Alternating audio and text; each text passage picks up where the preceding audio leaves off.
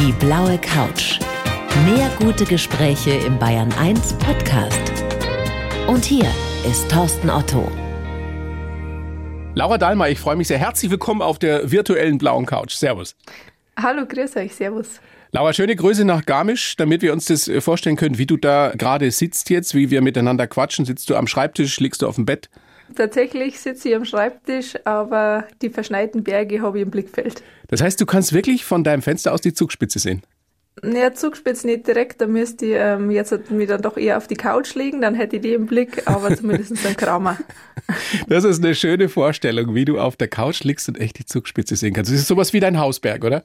Ja, fast ein bisschen mehr die Alpspitze, aber es ist tatsächlich so, wenn man sich überlegt, wie sind die Verhältnisse, dann brauche ich bloß auf den Balkon rausgehen, ähm, vielleicht beim Fernglas rausschauen und dann habe ich es ganz klar im Blick. Stimmt es, dass du erst letzte Woche wieder eine Wintertour gemacht hast? Ja, richtig. Also wir sind über die Eisenzeit an Zugspitz rauf und dann einen Jubiläumsgrad rüber, haben da gute Verhältnisse gehabt und war eine richtig schöne Tour. Ein gemütlicher Spaziergang für dich. Ah, ganz gemütlich war es auch nicht oder richtiger Spaziergang auch nicht. Aber natürlich, wenn man die Berg so direkt vor der Haustür hat, ist es was anderes. Also ich habe eine minimale Anreise. Ähm, wie gesagt, ich, ich sehe die Berge andauernd vor mir. Und deswegen war ich da jetzt natürlich auch nicht das erste Mal, sondern war schon öfter da unterwegs. Und trotzdem muss aber auch immer alles passen und man muss sich schon auch dessen bewusst sein, dass man da einfach auch hochalpin unterwegs ist. Du bist weiterhin, wir hören das gerade sehr sportlich unterwegs. Du machst Bergläufe, Touren, Ultratrails, lange Radtouren. Es ist jetzt gerade mal knapp zwei Jahre her, dass du deine Biathlon-Karriere beendet hast. Kannst du überhaupt schon so richtig faul sein, Laura? ich bin froh, dass ich es noch nicht so sehr bin. Ich bin natürlich ein bisschen fauler wie vielleicht früher zu Leistungssportzeiten, wo es ganz normal war, dass man einfach zweimal am Tag trainiert. Und heute ist es schon so, dass ich sage, okay, wenn ich jetzt eine coole Tour gemacht habe, dann kann ich ja ganz entspannt abends auf der Couch sitzen oder mich mit Freunden treffen und weiß, okay, ich muss jetzt nicht nur ausjoggen gehen oder nochmal eine Gymnastikeinheit machen. Aber es ist vielleicht immer nur ja, ein bisschen sportlicher wie bei den meisten anderen Menschen. Das heißt, du machst nach wie vor jeden Tag oder fast jeden Tag Sport? Also das ist nicht so, dass ich mir das fix vornehme, ich muss jetzt jeden Tag Sport machen, aber wenn ich so ein, zwei Tage mal nichts mache, dann wäre ich schon extrem unruhig und ich glaube, es ist auch für mein Umfeld besser, wenn ich dann rausgehe und irgendwas mache. Das sagt meine Frau auch immer zu mir. Trotzdem kann ich mich nicht jeden Tag aufraffen. Bei dir ist es aber jetzt nicht, weil du an deine schlanke Linie denken musst, oder? Na, das ist einfach so, dass ich sage, ich habe gewisse Projekte, gewisse Ziele und dafür weiß ich einfach, dass ich trainieren muss oder auch trainieren will und es macht mir einfach Spaß. Ich habe nicht mehr so den Druck, dass ich sage, okay, ich habe irgendeinen Trainingsplan, den ich jetzt halt strikt verfolgen muss, sondern ich kann einfach das machen, was ich gern mache. Und mir macht es nach wie vor viel Spaß, draußen mit den Langlaufski unterwegs zu sein, aber jetzt im Winter eben auch mit den Tourenski. Ich gehe ab und zu mal in den Kraftraum zum Bouldern, wenn es geht oder ja, bin einfach gern draußen unterwegs. Aber der große Unterschied ist, vermute ich mal, die neue Freiheit, die du jetzt hast. Dass dich keiner zwingt und du dich selber auch nicht zwingen musst, irgendwas zu machen oder zu trainieren oder dich zu quälen. Auf jeden Fall ist es genau so. Also ich kriege jetzt am Sonntagabend keinen Trainingsplan mehr, auf dem steht, okay, für die nächste Woche sind zehn oder elf Einheiten geplant. Davon sind zwei oder drei wirklich richtig intensiv. Und ich muss dann schauen, puh, wie, wie schaffe ich die Woche, sondern es ist oft so, dass ich mir denke, ja, nächste Woche mache ich ganz entspannt und dann wirds Wetter schön und dann rufen doch irgendwie Spätzle an und sagen, du, wie schaut's aus? Rück mal aus und dann sage ich, ja gut, morgen schon, aber dann muss ich wieder lernen und dann ist doch wieder schön und nochmal gute Verhältnisse. Also ich muss mich da eher einbremsen und ja, immer so die richtige Mischung finden. Damit das Sportstudium nicht hinten runterfällt. Genau, richtig. Stimmt es, dass du dich gerade auf Prüfungen vorbereitest? Mhm. Also wir sind mitten in der Prüfungsphase. Sie haben jetzt ganz aktuell den Prüfungszeitraum an der TU verlängert bis Ende März noch aufgrund von der Corona-Situation und durch das, dass eben ganz viel online ist, ist es auch, glaube ich, für die Dozenten nicht so ganz so einfach für uns Prüfungen zu kreieren. Thema gerade? Oh, Biostatistik. Boah! Macht nicht so viel Spaß. Muss aber auch sein. Ich weiß ja auch, du bist als äh, Biathlon-Expertin fürs ZDF viel unterwegs, aber das läuft natürlich Corona-bedingt momentan anders. Eigentlich wärst du jetzt gerade beim Weltcup in Tschechien gewesen, oder? In Novi Mesto. Genau, richtig. Ähm, aber aufgrund dessen, dass es eben Mutationsgebiet ist, hat das ZDF beschlossen, dass keine Mitarbeiter nach Tschechien gesandt werden. Von dem her wird alles von Mainz aus gemacht. Also das ist echt beeindruckend, wie das alles funktioniert mit der ganzen Technik. Dass man sagt, man muss selber eigentlich gar nicht mehr vor Ort sein, sondern kann das alles vom Studio aus machen. Und am letzten Wochenende hat der Sven Fischer den Expertenjob übernommen und kommendes Wochenende darf ich wieder ran.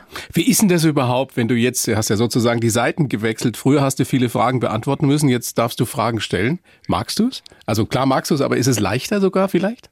Mm, also es macht tatsächlich Spaß und viel mehr wie früher. Also ich habe das ganz oft gehört, dass Leute zu mir gesagt haben, Mensch, du hast doch das gar nicht so gern mögen mit den Medien, wie kannst du jetzt da auf einmal die Seiten wechseln? Und als Athlet stellt man sich natürlich immer die Medien und denkt, okay, ich muss mich jetzt da möglichst gut präsentieren und äh, muss auf ganz viele Sachen achten, möchte nicht zu viel Privates preisgeben. Und jetzt ist es für mich natürlich viel leichter. Jetzt geht es um die Leistung von anderen Athleten, nicht unbedingt um meine eigene Leistung. Und es macht mir Spaß und ich ja, versuche da irgendwie eine gute Mischung zu finden, einfach zu sagen, okay, ich kann schon nachvollziehen, wie es die Athleten geht, ich kann mich da ganz gut reinversetzen, reinfühlen und versuche halt so ein bisschen ja, das Gefühl der Athleten dann den Zuschauer weiterzugeben und zu vermitteln und ja, ich glaube, wir haben da aber auch ein gutes Team im ZDF und es macht wirklich Spaß. Mit dem Wissen, das du jetzt hast als Expertin und eben von der Seite der Journalistin her sozusagen, würdest du irgendwas anders machen in deiner aktiven Zeit? Also wenn du nochmal zurück könntest vom Umgang mit den Medien, wie du Interviews gibst? Puh, das ist eine gute Frage. Grundsätzlich glaube ich nicht. Ich wird man vielleicht denken, ich müsste nicht mehr ganz so viel Angst haben. Also der Angst ist sind auch nur Menschen. Journalistinnen und Journalisten sind auch nur Menschen, zumindest meistens. Genau, also ich habe da wirklich oft Bedenken gehabt, dass man da irgendwie in die Pfanne kauen wird oder dass sie das alles ganz falsch interpretieren und mich sowieso nicht verstehen. Und habe mir dann oft gedacht, am besten ich sage ganz wenig, dann kann man nichts missdeuten. Und jetzt so im Nachhinein stelle ich fest, okay, ja, wie, wie du sagst, es sind auch nur Menschen. Du hast gerade auch schon Corona angesprochen. Wie hat Corona dein Leben verändert? Bei den meisten von uns ist es zurzeit ja so, dass wir sagen, jetzt irgendwann muss doch mal Schluss sein. Es reicht wirklich. Ich will endlich mal wieder mehr Menschen sehen. Ich will im Kaffee sitzen. Ich will shoppen. Wie empfindest du es? Ja, schon auch so, dass ich mir denke, okay, bis, bis zu einem gewissen Grad war das jetzt okay. Aber jetzt reicht's. Ähm, ich glaube, das geht alles so. Das merkt man durch die Bank. Für mich ganz persönlich muss ich sagen, es hat sich gar nicht so extrem viel verändert. Beziehungsweise habe ich vielleicht auch ganz coole Hobbys, denen ich trotz Corona nachgehen kann. Also ich war viel in die Berge unterwegs. Das ist soweit ja möglich gewesen. Klar, das Reisen ins Ausland hat nicht funktioniert. Wir wohnen ja direkt an der Grenze zu Tirol.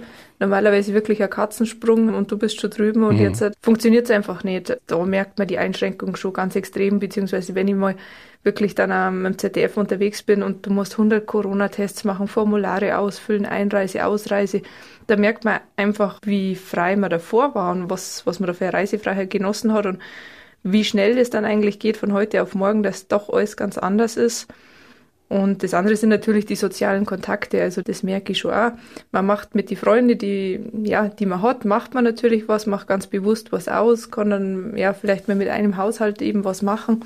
Aber dass man sagt, es ist einfach wieder eine Zusammenkunft, das ist irgendein Festel, wo man unbeschwert eine gute Zeit mhm. verbringen kann gemeinsam. Das geht natürlich ab und ja, ich hoffe, dass es nicht mehr allzu lang andauert. Die Inzidenz in Garmisch liegt heute bei 38, 38,5. Das heißt, die Läden sind offen, oder? Das heißt, du könntest shoppen gehen. Puh. Das weiß ich gar nicht. ähm, Hast du dich gar nicht drum gekümmert? Na, da geben mir persönlich tatsächlich relativ wenig ab, aber es ist für unseren Ort natürlich schon tragisch. Also klar, wir leben auch vom Fremdenverkehr. Es gibt ganz viele Einzelhändler, die einfach zu haben. Ähm, ja, ob man jetzt abends zum Essen gehen mag oder sonst irgendwas, es geht halt einfach nicht. Wie es jetzt aktuell ist, weiß ich gar nicht. Es ist aber auch so, dass ich sage, ich möchte nicht tagtäglich schauen, wie ist jetzt die Inzidenz, sind jetzt wieder mehr erkrankt oder nicht. Ja, mir nervt das Thema eigentlich, wenn mhm. ich ehrlich bin. Ich glaube, die allermeisten von uns nervt dieses Thema, aber es ist nun mal so, dass wir damit wahrscheinlich noch ein paar Wochen oder Monate sogar umgehen müssen. Laura, ich habe für dich einen Lebenslauf geschrieben, bin sehr gespannt, was du dazu sagst. Du hast den vorliegen, die Technik macht's möglich bei dir in Garmisch am Schreibtisch. Du liest ihn bitte so vor und sagst dann danach sehr gerne, was du davon hältst. Bitteschön. Ich heiße Laura Dahlmeier und bin Biathlon-Rentnerin. Mein Leben als Leistungssportlerin war schön, oft hart und manchmal habe ich mich gefragt, warum ich mir das alles antue. Aber spätestens mit dem Doppel-Olympiasieg vor drei Jahren hat sich ein Kindheitstraum erfüllt. Geprägt haben mich meine sportbegeisterten Eltern, die Berge meiner Heimat und die Siege und Niederlagen in meiner Karriere. Ich habe einen starken Willen, bin ehrgeizig und kann mich quälen, aber Geduld zählt nicht zu meinen Stärken. Ruhe und Kraft finde ich im Gebirge und endlich habe ich mehr Zeit für lange und anstrengende Touren. Meine Freiheit genieße ich sehr und versuche trotz Corona jeden einzelnen Tag intensiv zu leben. Ich bin froh, dass ich schon früh erkannt habe, scheißt er nix, dann feit er nix. Was sagst, ja, kannst du unterschreiben? Doch, im Großen und Ganzen würde ich schon so unterschreiben. Und was taugt dir nicht? Ja, Biathlon-Rentnerin stimmt, aber es fühlt sich noch nicht ganz so an wie das entspannte Rentnerleben. Aber vielleicht ist es auch nicht entspannt. Naja, ich meine, es ist ja im Endeffekt, es ist so, du hast ein Leben hinter dich gebracht oder ein Leben schon erfolgreich bestritten und jetzt bist gerade dabei, das zweite auszuprobieren oder zu schauen, wo es hingeht. Ich hoffe, es war nur ein Teil von einem Leben und es geht weiter.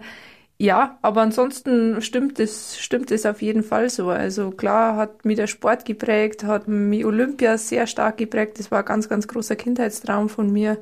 Ja, die Berge, meine Eltern, doch, das stimmt schon alles im Großen und Ganzen. Weil du den Doppel-Olympiasieg angesprochen hast in Pyeongchang 2018 und ich weiß ja, dass du davon schon wirklich als Kind geträumt hast. Stimmt es, dass du dir als Kind schon vorgestellt hast, wie die Siegerehrung aussehen wird? Ja, tatsächlich gibt es da so eine Szene, ich kann mich da wirklich auch noch gut dran erinnern dass ich auf meinem Stockbett gestanden bin und da hat es vom Deutschen Skiverband so Skitties gegeben, so ja, Maskottchen eben. Und ich hab da schon gefeiert und wir are the Champions gesungen und das Gitti-Teil da nach oben gereckt und ja, mir vorgestellt, wie das ist, da ganz oben zum Stehen. Wie alt warst du da? Oh, keine Ahnung. Also ich weiß wirklich nicht. Als du dann wirklich auf dem Stockerl gestanden bist bei der Siegerehrung eben in Pyeongchang, hast du an diese Szene gedacht von damals?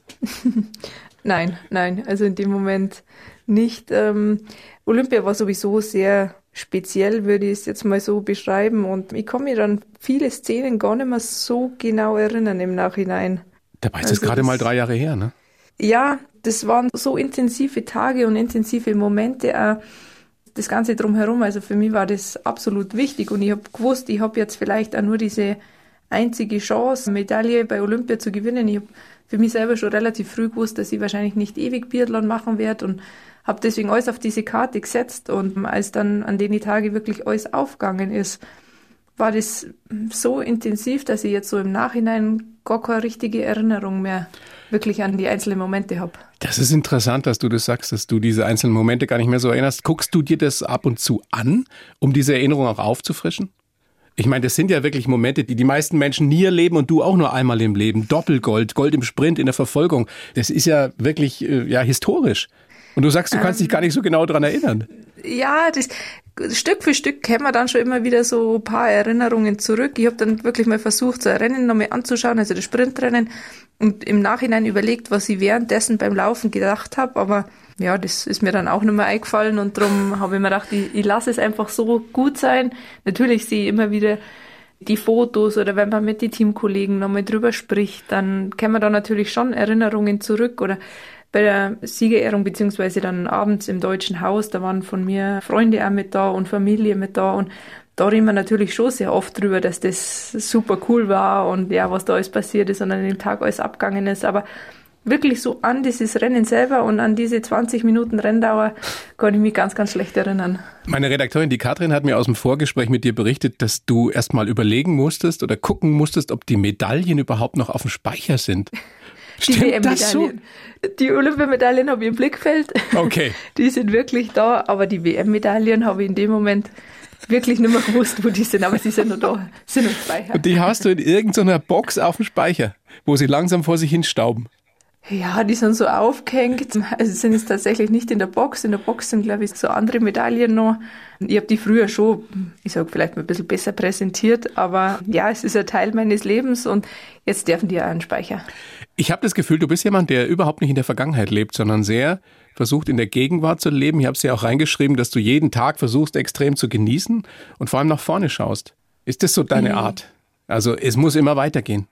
Ja, ich glaube schon. Klar, man hat eine Vergangenheit und eine Historie und ich glaube, die muss man auch versuchen anzunehmen. Aber für mich ist auf jeden Fall so, dass ich sage, ich möchte immer vorwärts gehen oder es soll immer weitergehen.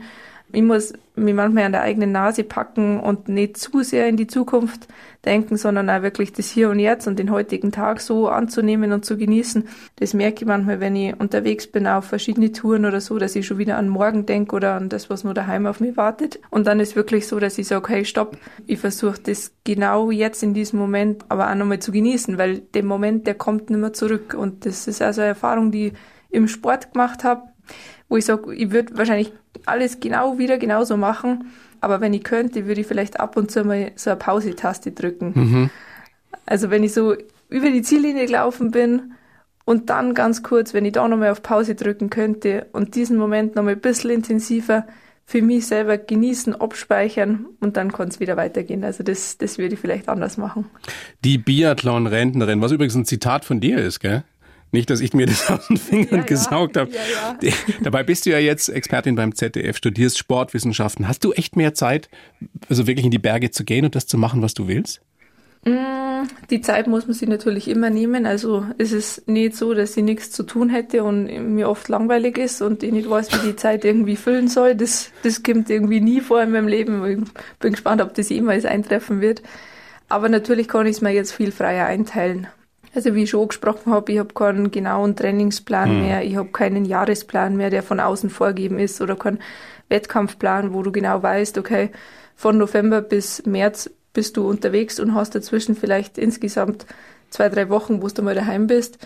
Sondern ich habe jetzt klar meine Termine, meine Sachen, die ich zu erledigen habe, aber die meisten Sachen sind eben sehr flexibel und dann geht es eben auch, dass man sagt, okay, der Schnee ist gut, die Sonne scheint, heute Vormittag gehe ich nochmal schnell eine Skitour und arbeite dann dafür am Nachmittag oder abends. Das ist ja jetzt mit der Online-Uni im Endeffekt auch egal, wann du es machst. Hauptsache, du machst dein Zeug.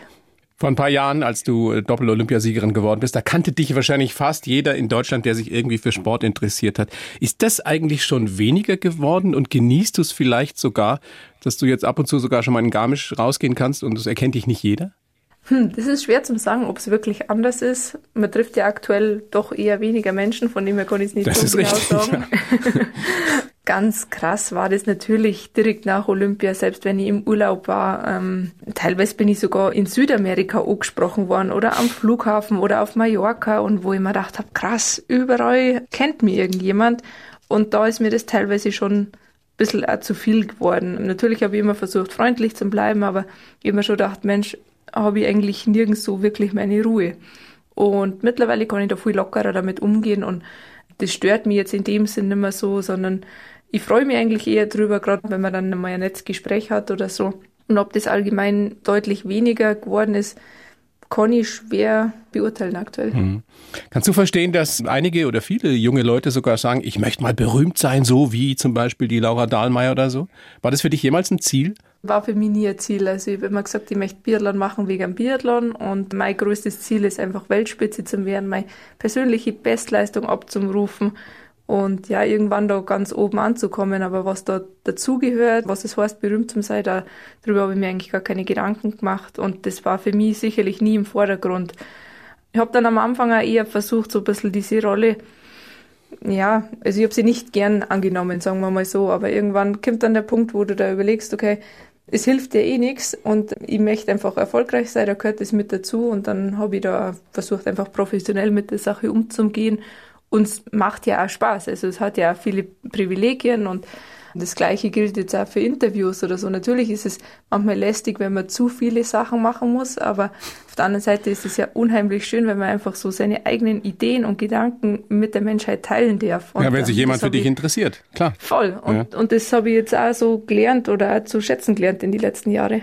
Heute ist ja Weltfrauentag, Laura. Äh, du bist eine sehr erfolgreiche Frau, ein Vorbild sicherlich für viele junge Frauen.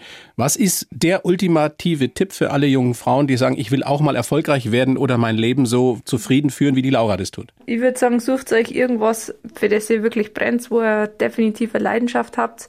Und dann geht's einfach dieser Leidenschaft nach. Es hört sich vielleicht leicht an oder leichter an, wie es ist. Aber wenn man irgendwas hat, für das man wirklich brennt und sagt, okay, das, das will ich unbedingt, dann ja, heißt es einfach konsequent diesen Weg gehen und ich bin mir sicher, dass es dann auch erfolgreich wird. Hast du auch Tipps für uns Männer? Laura. Das Gleiche. Am Weltfrauentag. Macht das Gleiche und dackelt nicht nur die Frauen hinterher, sondern überlegt, ähm, ja, was sind, was sind eure Ziele? Wie ist denn das im richtigen, im ganz normalen Leben von Laura Dahlmeier, wenn du jetzt jemanden kennenlernst? Wie schwierig ist es für dich zu erkennen, ob der jetzt nur die erfolgreiche Olympiasiegerin meint oder doch die Laura? Das geht meistens sehr schnell. Also wenn ich mit anderen Leuten unterwegs bin und ähm, ja, zum Beispiel auf Skitour oder so, dann kann ich mittlerweile sehr gut erkennen, was es für Blicke sind, wenn mich jemand erkannt hat. Und wenn es ein ganz normaler Blick ist, einfach bloß, weil da ein Skitourengeher ist. Aber ist es dir lieber, wenn dich jemand nicht erkennt oder die nicht weiß, was du gemacht hast? Ich finde es schon schön, auch einfach, ja, mal mit Menschen ganz normal zu sprechen und die dann einfach so nach zehn Minuten fragen, ja, was machst du eigentlich beruflich? Ich sage, ja, ich habe früher mal ein bisschen Sport gemacht, ah, okay. Und das, das ist schon cool. Und irgendwann kommt dann vielleicht raus, ah, okay, hast du Biathlon gemacht? Bist du wirklich die Laura Dahlmann? Ich so, ja. Ah, cool, Mensch und Ding. Und ähm, ja, das, das ist mir eigentlich schon lieber. Ähm, und ich habe das Gefühl, da sind die Menschen ein bisschen ehrlicher. Na klar, aber wie oft passiert sowas? Ja, schon hin und wieder, aber die Regel ist eigentlich andersrum. Naja, klar. Also, dass, dass wir die Menschen einfach wirklich kennen und ähm, ja, oft total verwundert sind Mensch und dass wir dich jetzt genau heute hier treffen, damit haben wir überhaupt nicht gerechnet. Und du bist ja auch ein echter Mensch. Ja, genau. Oder so, boah, das ist jetzt ganz was Besonderes und einmalig in meinem Leben und dass wir genau dich heute hier treffen und für mich ist es halt schon fast zum Alltag geworden weil ich fast jeden Tag irgendjemand trifft, der sagt, Mensch, cool, dass wir genau dich treffen. Mhm. Und ich sage, okay, für mich ist es ähm, andersrum. Dann wollen wir doch mal gucken, Laura, wie du so geworden bist, wie du heute bist. Geboren am 22. August 93 in Garmisch. Die Mama Goldschmiedin, der Papa Raumausstatter, Bergwachtler, glaube ich auch noch, vor mhm. allem. Und du hast im Vorgespräch, glaube ich, gesagt, von der Mama habe ich den Ehrgeiz und die Zielstrebigkeit. Ja, ja, ja doch, würde ich schon so unterstreichen. Ist die Mama die Chefin zu Hause? Ähm, ja, also meine Mama ist extrem zielstrebig, ehrgeizig. Das ist auf jeden Fall unheimlich fit. Also ich kann nach wie vor mit ihr sämtliche sportliche Aktivitäten machen. Muss Die war eine sehr erfolgreiche Mountainbikerin, gell? Ja, genau. Also der Sport ist einfach schon in unserer Familie und na, da kann ich nach wie vor sehr, sehr viel von ihr lernen und Darüber hinaus ist sie aber sehr kreativ, also das bringt ihr mhm. Beruf so mit sich und ist da auch für viele Menschen einfach so ein Vorbild. Also es gibt ganz viele, die sagen, Mensch, bei der Susi, die macht so schöner Schmuck und das ist immer so eine Bereicherung, bei ihr zu sein und fragen dann mich immer, Mensch, Laura, bist du auch so kreativ? Und dann sage ich, hm, na, eher das Sportliche, aber die Kreativität habe ich nicht unbedingt von ihr. Der Papa war ja auch oder ist ja auch Mountainbiker. Ähm, warum bist du beim Biathlon gelandet und nicht beim Mountainbiken? So wie das mit den meisten Kindern wahrscheinlich ist, dass man genau das, was die Eltern gemacht haben, unbedingt nicht machen will. Okay, ja. Also ich habe immer gesagt, mit dem Radlfahren da, ähm, ja, müsste mir fernbleiben, da habe ich gar keine Lust drauf. Und Berufswunsch als Kind, das haben wir ja schon angesprochen, Olympiasiegerin und Hüttenwirtin. Das kann das ja noch steht, kommen. Das steht genau so in einem Poesiealbum. Und Wieso Hüttenwirtin? Wieso hast du dir das so vorgestellt? Äh, keine, also das, keine Ahnung. Ähm, warum wünschen sich Kinder so einen Beruf? Vielleicht, weil ich schon immer gern draußen in die Berg war. Wir haben als Kinder oft so einen Fernwanderweg gemacht in die Dolomiten und sind da von Hütte zu Hütte gegangen und wahrscheinlich habe ich das so schön in Erinnerung gehabt, dass ich mir gedacht habe, ich möchte es jeden Tag haben und ähm, was macht man dann für einen Beruf? Dann vielleicht Hüttenwirtin. dann kann man da den ganzen Tag sitzen. So stellt man sich das als Kind vor. Mit neun hast du mit Biathlon richtig angefangen und es muss ein Schlüsselerlebnis gegeben haben, als tatsächlich die erste Scheibe dann umgefallen ist. Ja, also wie gesagt, meine Eltern haben das ganz, ganz cool gefunden mit dem Langlaufen und Biathlon und ich habe dann zu Weihnachten eine Langlaufski bekommen, die ich eigentlich gar nicht unbedingt wollte, sondern ich wollte eigentlich so einen Lenkbob und bin davor nur Ski Alpin gefahren. Mhm. Und dann habe ich das Biathlon ausprobiert, beziehungsweise das Schießen und das war ein wahnsinnig cooles Gefühl, wenn du da liegst und ja, als kleines Kind mit dem großen Gewehr drückst ab und dann fällt das erste Mal so eine Scheibe um. Und es war sicherlich nicht der erste Schuss, sondern ich habe da schon ein bisschen braucht. Und dann kommt aber dieses Erfolgserlebnis und du siehst es, ähm, ja, weiß auf schwarz in dem Fall und siehst, die Scheibe fällt um. Das war echt cool. Aber Schießen war lange nicht deine große Stärke, ne? Mm, würde ich gar nicht unbedingt so sagen. Zumindest in den ähm, ersten Jahren, also bis du so 15, 16 warst. Ja, es ist nicht ganz einfach, gerade im Schülerbereich. Als kleines Mädel, sage ich jetzt mal, mit dem großen Quer, tut man sich jetzt nicht so leicht, aber ich habe da viel investiert, habe viel Trockentraining gemacht, so Halteübungen. Und dann ist es Stück für Stück schon immer besser geworden. Und ab dem Kleinkaliberbereich, also ab der Jugend, habe ich dann schon eigentlich auch ganz gute Schießergebnisse gebracht. Was wir Laien uns ja sehr, sehr schwer vorstellen können, äh, wie das funktioniert, dass man da mit Puls 180 ankommt und dann in Ruhe schießt. Erklär uns mal, wie das geht, wie man den Puls so schnell runterbringt. Ich glaube, das ist ein Trainingsprozess. Also das ist ganz ähnlich wie bei anderen Sportarten auch, dass man sich das gar nicht vorstellen kann, sowas mal am Limit zu machen. Aber einfach durch die ganz vielen Schuss, durch das viele Training, auch das viele Ruheschießen, sage ich mal, baut sich so eine Stabilität auf, so eine Haltekraft, so ein Schießvermögen im Allgemeinen, dass ich sage, ich habe so viel Spielraum von einem Zentrumstreffer bis zum Fehler, dass das dann funktioniert, selbst mit einem höheren Puls oder mit einem sehr hohen Puls. Wie hoch ist der Puls, wenn du schießt in dem Moment? Boah, das weiß ich nicht genau. Ich bin eigentlich nie einen Wettkampf wirklich mit Puls gut gelaufen, weil ich immer das Gefühl gehabt habe, der engt mich ein bisschen ein. Aber es wird natürlich schon im Training probiert, mit maximalem Puls mal an Schießstand ranzulaufen. Also wirklich so, ich habe jetzt nicht den allerhöchsten Puls gehabt, aber vielleicht mal so 188 oder so, wirklich in den Schießstand rein. Das ist aber nicht die Wettkampfsituation. Also beim Wettkampf geht man die ganze Sache ja schon ein bisschen taktisch klüger an, sage ich jetzt mal, versucht den Puls auf die letzten Meter schon mal ein bisschen runterzubringen. Und der muss aber dann in einem, ich sage mal, in dem optimalen Bereich liegen. Also der darf auch nicht zu tief runtersacken, weil durch das, dass man ja auf der Loipe so einen hohen Puls gehabt hat, wird der dann so hart und wirkt sie so stark äh, auf die Waffe aus, dass dann da zu viel Bewegung draufkommt. Von dem her muss man für sich selber da so einen, so einen optimalen Bereich rausfinden und das geht natürlich nur über Training. Also wir haben viermal die Woche geschossen, äh, über 10.000 Schuss pro Saison und wenn du das immer wieder machst, jeden Tag übst, irgendwann lernst du das. irgendwann kannst du das. Was ist schwieriger, liegend oder stehen schießen? Also im ersten Moment eigentlich stehend, durch das, dass das ganze Konstrukt ein bisschen wackeliger ist und man eben kein so Stützdreieck hat wie beim Liegendschießen. Aber ich persönlich finde, dass es eigentlich liegend dann schwerer ist festzustellen, warum jetzt ein Fehler passiert ist. Also im Stehendanschlag merkt man das schon ganz deutlich durch das, dass die Trefferfläche einfach viel größer ist. Wenn ich nicht mehr ganz sauber im Schwarzen gestanden bin und ähm, abdrückt habe, dann ist es eben ein Fehler. Liegend fühlt sich das oft optimal an und es schaut vom Zielbild sehr gut aus und man hat eine minimale Verlagerung und die reicht schon aus, dass man dann einfach anstatt am, am Rand Treffer, am Rand Fehler schießt. Und du merkst es nicht, du siehst es nicht und ähm, bist Spürst du vielleicht ein bisschen hilflos. Hast du immer gespürt, wenn es ein Treffer war, bevor der Treffer zu sehen war?